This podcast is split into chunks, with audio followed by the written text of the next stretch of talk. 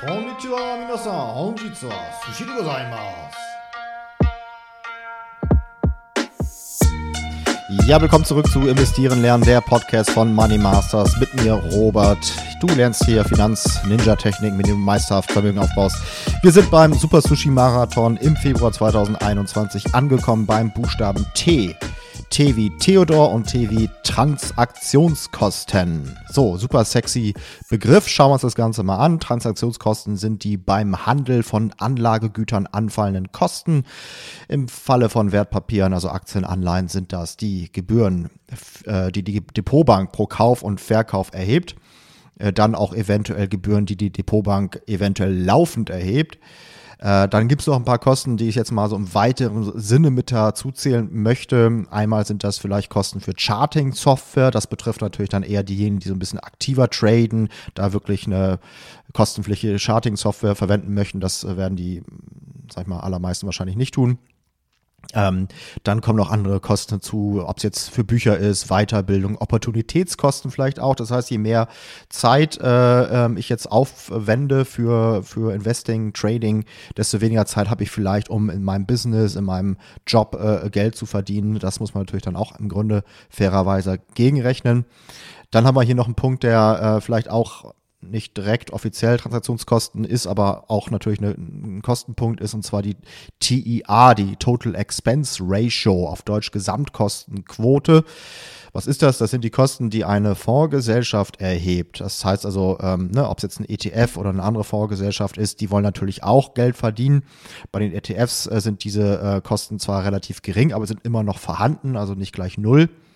Ähm, dieses Geld bekommen wir gar nicht erst zu sehen. Also wenn wir jetzt einen ETF zum Beispiel kaufen, verkaufen, äh, dann ist das vorher schon irgendwie damit äh, ähm, abgegolten mit drin. Wir haben, kriegen da eigentlich gar nichts von mit. Man kann es natürlich recherchieren, wie hoch ist die äh, TIA und kann dann auch da, wenn ich jetzt irgendwie sage, ich habe hier drei ETFs und äh, ne, dann nehme ich halt den günstigeren und so. Das ist dann durchaus eins von, von äh, mehreren Kriterien.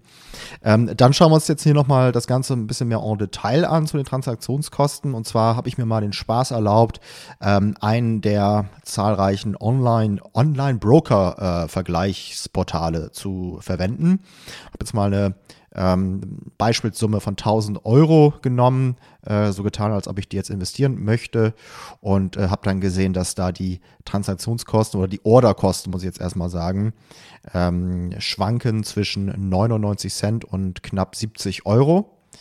Zumindest auf dem Portal, wo ich geschaut habe. Das ist natürlich schon ein gravierender Unterschied, äh, 1 Euro oder 70 Euro. Ähm, und ähm, in dem Zuge ist es natürlich so, dass jetzt ganz, ganz viele Börsenneulinge hinzukommen und dann da auch erstmal schauen, wo kann ich jetzt hier am günstigsten traden. Und da kommt natürlich ganz oben auf der Liste dann äh, Namen wie Trade Republic, Scalable Capital, das sind die sogenannten Low-Fee-Broker ähm, also, wo man dann wirklich äh, mit, mit sehr, sehr wenig äh, Ordergebühren traden kann. Es gibt keine laufenden Depotgebühren und ein Trade kostet circa 1 Euro. Ja, also 1 Euro ist dann wirklich sehr, sehr niedrig.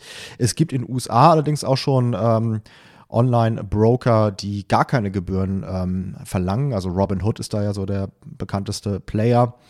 Ähm, könnte ich mir natürlich vorstellen, dass das in Deutschland auch noch kommt. Meistens ist es ja so, dass solche Trends dann doch irgendwie zu uns rüber schwappen. Ja, und ähm, aber schauen wir uns das Ganze mal an. Ist das wirklich äh, so oder ist das eine Mogelpackung? Ich habe mir mal so ein bisschen da äh, den Spaß erlaubt, ähm, mich ein bisschen mehr ins Detail da reinzufuchsen.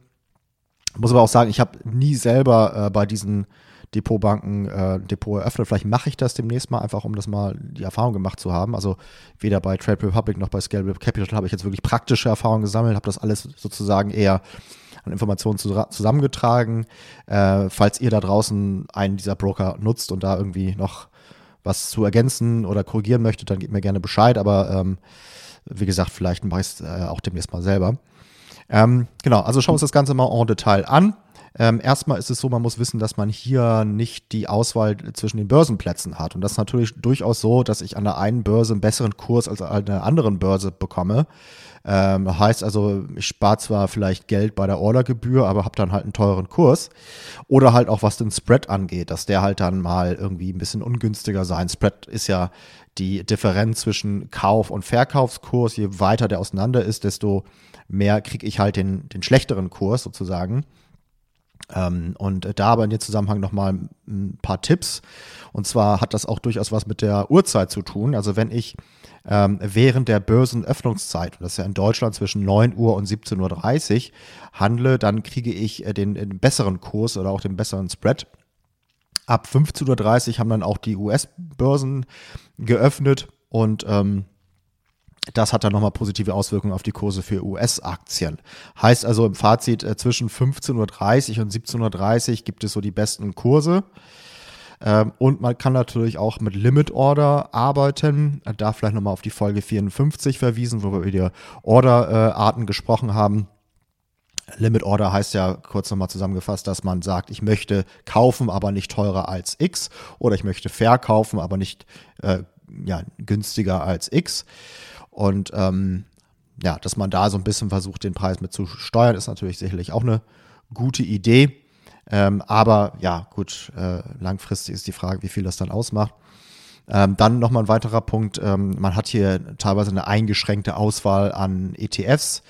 Aber für die meisten, die ja dann doch irgendwie, ich sag mal so, auf die gängigen Indizes irgendwelche ETFs äh, handeln, für die meisten gibt es da halt dann schon ähm, genug zur Auswahl. So. Ähm, dann ähm, auch was die Anwenderoberfläche angeht, da ist es halt so ein bisschen eingeschränkt, nicht so viele Features, ein bisschen äh, minimalistisch, was natürlich auch positiv gesehen werden kann. Äh, die setzen hier auch sehr stark auf ähm, Anwendung übers äh, mobile Endgerät, übers Handy. Ähm, und ähm, was ja auch für viele, besonders, sag ich mal, die äh, neueren Börseneinsteiger eher vielleicht sogar was Positives ist, dass man sagt, da kann ich mal eben hier vom Sofa aus oder äh, wo auch immer ich gerade bin, äh, traden und ähm, insofern reicht das für die meisten auch erstmal aus, denke ich. Ja, Fazit, äh, Kosten sparen ist immer eine gute Idee. Und äh, mit den neuen Depotbanken ist das auch möglich.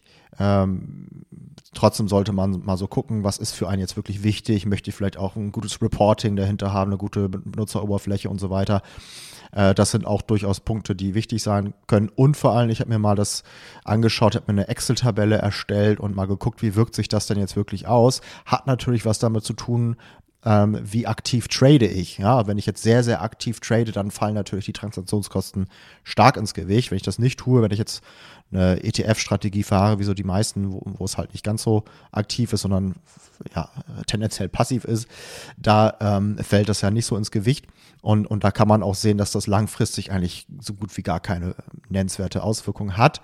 Ähm, Vielmehr fallen natürlich dann die Steuern ins Gewicht. Also das ist der Renditekiller Nummer eins. Wenn man da ein bisschen was optimieren kann, das ist dann viel, viel mehr wert, als dass ich jetzt da wirklich nur nach, ähm, nach den Kosten gehe bei der Auswahl der Depotbank. Ja. Ähm, klar, wenn alles andere gleich ist, dann ist natürlich schon äh, das so, dann nimmt man das günstigste. Das ist, das ist logisch. Das war's zum Buchstaben T, Transaktionskosten. Morgen geht es weiter mit dem Buchstaben U. Und ja, so langsam bin ich auch froh, wenn der Monat vorbei ist. Äh, ist ja doch ja, relativ viel. Wir haben jetzt noch 1, 2, 3, 4, 5, 6, 7, 8 Buchstaben vor uns, einschließlich äh, zwei, zweier Umlaute. Und ähm, ja, dann haben wir auch den Super Sushi Marathon sozusagen äh, erledigt. Und ja, bis zum nächsten Mal. Ciao, ciao. Möge das Momentum mit euch sein.